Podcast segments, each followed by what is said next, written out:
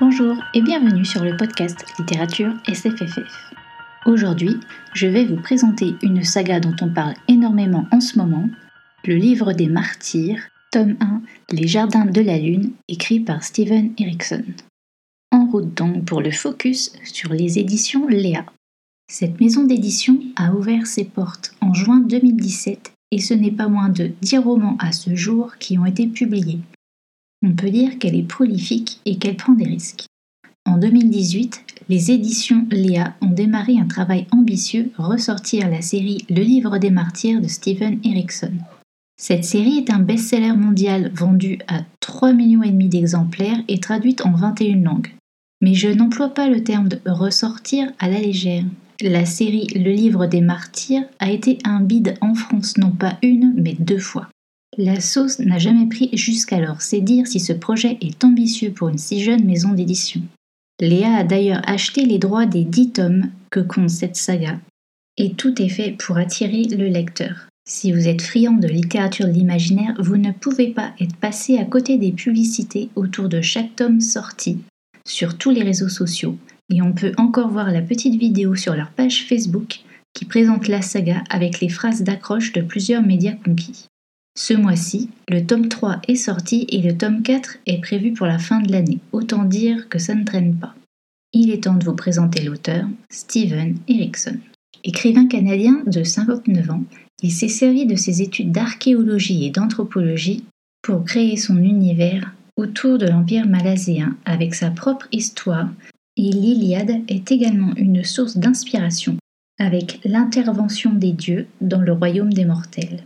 Le monde imaginé autour de Malaz a été co-créé avec Yann Cameron Eslemont, qui a également publié sa série littéraire dans la lignée du Livre des Martyrs. Dans la préface qui ouvre Les Jardins de la Lune, l'auteur revient sur ses difficultés à se faire publier avec son collègue, où les éditeurs disaient le projet trop ambitieux et les priaient de revoir tout ça à la baisse. Erickson n'en croyait pas ses oreilles, lui réclamait-on réellement la médiocrité? Il a persévéré et traversé un océan pour être enfin publié au Royaume-Uni. Il lui faudra attendre encore quatre ans pour intéresser une maison d'édition américaine. Il conclut sa préface de cette façon. Je cite Un dernier mot à tous les aspirants écrivains. L'ambition n'est pas un gros mot.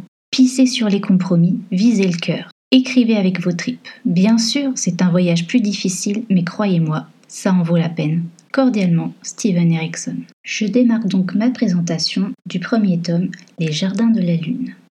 On se trouve parachuté en plein siège.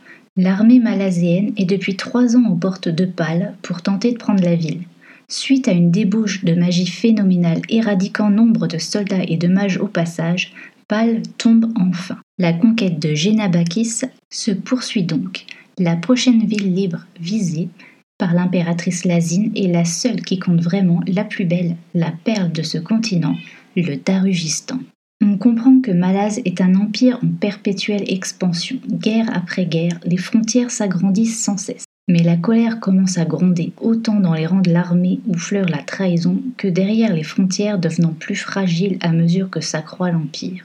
L'armée a un tel besoin de soldats que les recruteurs ne sont plus regardants de jambes et de bras pour tenir une arme sont les conditions suffisantes pour s'engager. Du côté du Darugistan, on suit un petit groupe hétéroclite de hors-la-loi et de laissés pour compte occupés à venger l'honneur d'un ami déchu de son statut. Les assassins de la ville tombent comme des mouches, un groupe d'élite de Malaz pourrait bien être déjà installé en ville.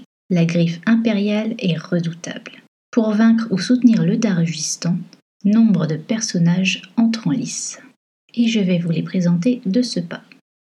Tout d'abord, une rapide mise en situation.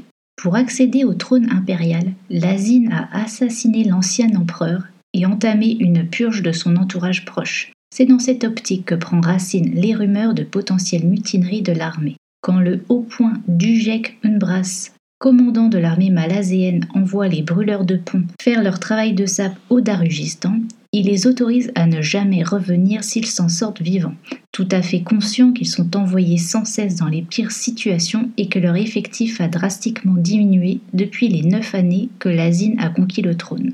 Les brûleurs de pont faisaient partie des favoris de l'ancien empereur et le commandant Dujek était pressenti comme son héritier selon la rumeur. On comprend donc que l'impératrice redoute une traîtrise et préfère frapper la première. Dans l'équipe des brûleurs de pont, ceux que l'on va suivre en priorité sont le sergent Mésanget, qui a le souci de bien s'occuper de son équipe et de les garder en vie le plus longtemps possible, le mage Ben le Vif, qui est extrêmement puissant et intrigant car utilise une magie rare.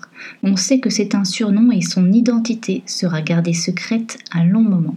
Calam est un ancien membre de la Griffe, groupe d'assassins d'élite, et pour finir, mes regrets, appelé la recrue, et qui met tout le monde mal à l'aise, et pour cause. Cette jeune fille de 15 ans en apparence n'est pas du tout ce qu'elle semble être. Du côté des mages, Locvoile et Toupet sont les seuls survivants après l'intervention du grand mage Teshrin à la solde de l'impératrice. Toupet a survécu d'une façon particulière, grâce à la maîtrise des arts sombres de Ben le Vif, un sort que l'on pensait disparu, le transfert d'âme, est effectué. Dans le monde imaginé par Steven Erickson, la magie est prépondérante, puissante et pas sans conséquences. Les garennes sont les sources de pouvoir. On peut imaginer que ce sont des lignes d'énergie dans lesquelles les sorciers peuvent puiser pour jeter un sort ou entrer dedans pour se transférer sur de longues distances ou dans d'autres lieux très rapidement. Et quand je dis un art à double tranchant, c'est que certaines garennes proches du chaos ou des ténèbres sont dangereuses et ne peuvent être utilisées par n'importe qui. Toupet y laissera sa santé mentale. Locvoile, elle, utilise en plus de sa garenne un jeu magique appelé Jeu du Dragon, qui est une sorte de tarot. Elle se rend compte que les humains et autres créatures ne sont pas les seuls dans l'histoire, les dieux vont également participer au jeu de pouvoir qui est en place. Pour les alliés de l'Asine, on a deux personnages importants. L'adjointe Lorne, appelée la tueuse de mages, possède une arme façonnée dans un alliage spécial, l'Otataral, qui annule la magie, rendant les sorciers vulnérables, et pour finir, le commandant Ganoes Paran, qui est d'ailleurs plus un pion qu'un allié véritable, chargé d'infiltrer l'escouade des brûleurs de pont. On passe à la présentation des personnages du Darugistan, prochaine étape de la conquête impériale. C'est un petit groupe de hors-la-loi et de laissés pour compte qui va nous intéresser, ainsi qu'un alchimiste, Barouk. Quand Crocus Jeune Main, un voleur, s'enfuit avec son butin, il se trouve pris à partie entre deux assassins et il finit pourchassé avant de trouver refuge dans le repère de ses amis, l'auberge du Phénix. On y rencontre Ralik de la guilde des assassins qui cherche à venger l'honneur de son ami Cole, destitué par complot entre sa femme et les nobles. Pour assurer sa vengeance, il sera soutenu de son ami Murillo, un courtisan. Le personnage qui m'amuse beaucoup, c'est Krupp, un petit homme rondouillard qui a la fâcheuse habitude de parler de lui à la troisième personne du singulier et qui fait des rêves très intéressants. Baruch est un alchimiste. Il cherche à sauvegarder la paix et pour ce faire, il s'alliera à Anomander Rak, seigneur de Sandlune.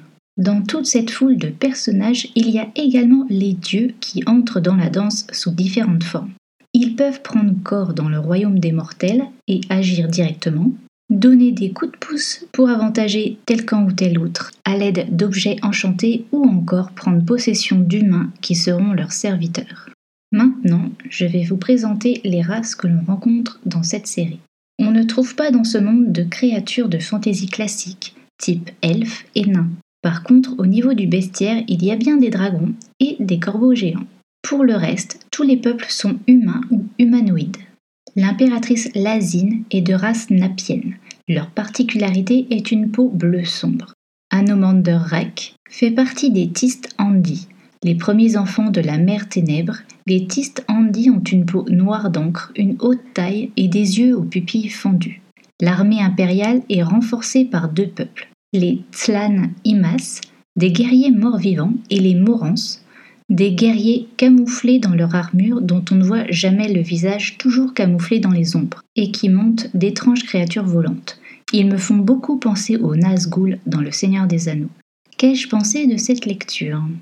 L'auteur nous met en garde dès sa préface. Son œuvre nous plonge directement dans le feu de l'action, il est difficile de s'y retrouver et on a besoin de s'accrocher pendant le premier tiers.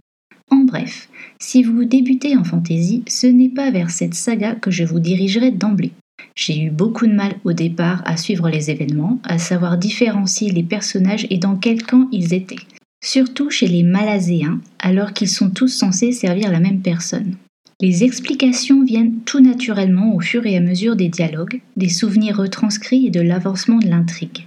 Ce tome est une mise en place du monde et son histoire. Il apporte une fin en ce qui concerne les événements du Darugistan et s'ouvre sur les rumeurs d'une guerre sainte qui agite le Sud. Je vous encourage donc à vous accrocher sur les 200 premières pages. Promis, la lecture sera bien plus fluide une fois le plus gros assimilé. Après une lecture aussi exigeante, j'ai commencé un livre jeunesse du genre fantastique. Des livres, un chat qui parle, je souffle un peu avant de retourner dans le royaume de Malaz. J'espère avoir ajouté ma pierre à l'édifice pour soutenir le succès de cette saga de longue haleine en titillant votre curiosité.